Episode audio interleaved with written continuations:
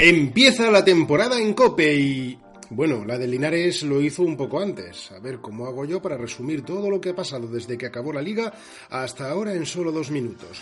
Empecemos por lo institucional. Hubo cambio de directiva. Después de muchas vueltas, Jesús Medina fue elegido nuevo presidente. La planificación de la temporada empezó tarde, pero el Linares del ahora entrenador Miguel Rivera sabía que su mercado estaba en esperar a que otros fichasen primero.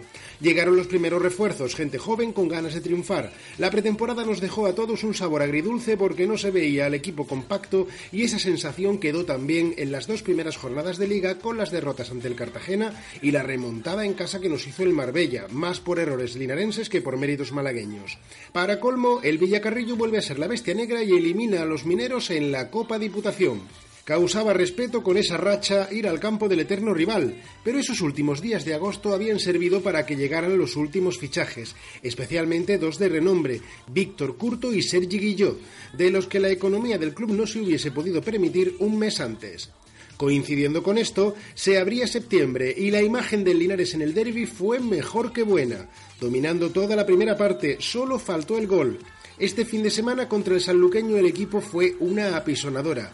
Casi hizo un partidazo, pero tenía la pólvora mojada y falló tres claras ocasiones de gol. Entonces salió Víctor Curto y en la primera que tuvo se marcó una chilena de quitarse el sombrero. 1 a 0. En la siguiente cazó un 2 a 0 de esas jugadas donde se ve quién es un killer. Curto estaba donde un delantero tiene que estar para enchufarla. Y si al principio de la temporada se escucharon pitos, el domingo ante el sanluqueño ya llegaron las primeras ovaciones. Linarejos ya está enganchándose al completo a este nuevo proyecto. Ya somos 2.200 abonados. Pronto pondrá la cuenta de Twitter del club. Así que el nuevo proyecto de gente joven y con hambre en los despachos y en el campo empieza a coger muy buen color. Y mañana a las 9 de la noche viene Loja en la Copa Federación. Nadie duda que esta eliminatoria se saca adelante. Y no, no lo he olvidado. Fran se nos fue este verano al cielo, y los que quedamos en tierra solo podemos honrar su memoria como antes hicimos con la de su padre, sabiendo que cuando el equipo necesite un empujón, su energía bajará de nuevo al campo para echar una mano al club por el que vivió y murió.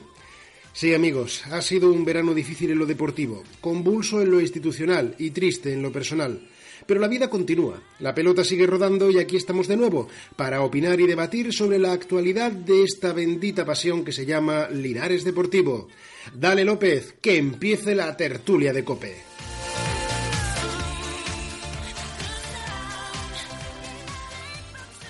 Gracias.